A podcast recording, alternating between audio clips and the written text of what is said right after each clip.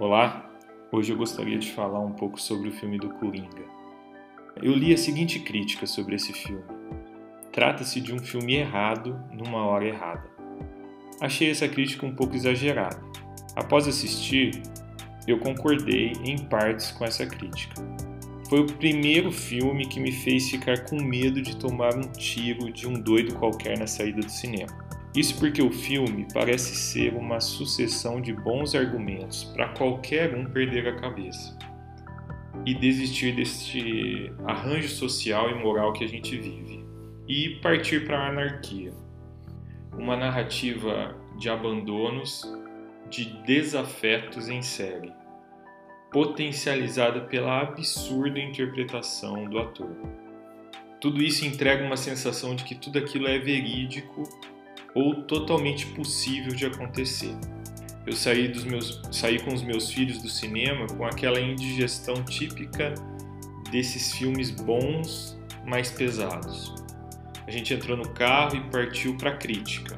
Bom, em primeiro lugar, a gente constatou que isso está aí mesmo, acontecendo com as pessoas. Diversos lares destroçados, onde pessoas experimentam não só o desafeto nas ruas, mas também a falta de intimidade e de afeto e de empatia dos seus, dos seus familiares dentro do, dentro do seu próprio lar. São milhares de coringas que encaram a realidade de não ter simplesmente quem se interesse. Milhares enfrentam uma espiral descendente de abandono e descaso. Muitas vezes sem ter a mínima oportunidade de encontrar apoio médico, emocional ou espiritual.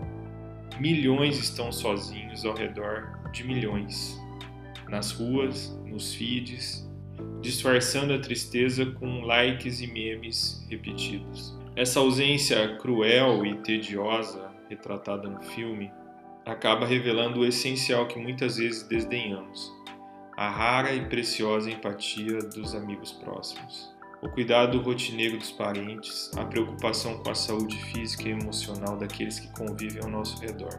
Essas coisas básicas que não podem faltar porque são os fundamentos da nossa vida afetiva e emocional. Essas coisas imprescindíveis que a gente tem relativizado. O Coringa é uma caricatura bizarra de todos nós quando usamos esse abandono e esse descaso social como uma justificativa para ferir o outro.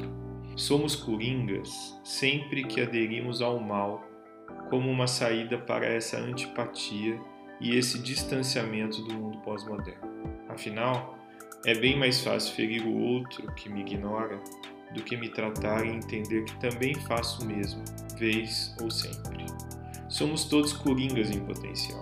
Interpretando o filme agora de modo otimista, o filme é sobre família, porque revela onde a falta dela pode nos levar.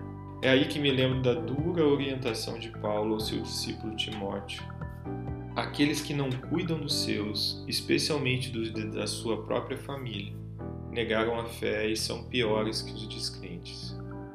A família esfacelada é uma fábrica de coringas, ainda mais em uma época e cultura onde estar rodeado de gente e seguidores na maioria das vezes não representa nenhum sinal de afeto, empatia ou pertencimento. Chegamos em casa perplexos, mas também gratos a Deus pelo lar que somos, por perceber que somos invisíveis para muitos, mas não para alguns que se importam. Talvez, olhando por esse ângulo, possa ser um filme errado, mas na hora certa. Para que pelo menos a gente que se assume e se professa como cristão, entenda que é preciso ouvir o Mestre e ser sal e luz para milhões de invisíveis, antes que eles resolvam assumir sua maldade e colocar um sorriso vermelho na cara. Transformai-vos.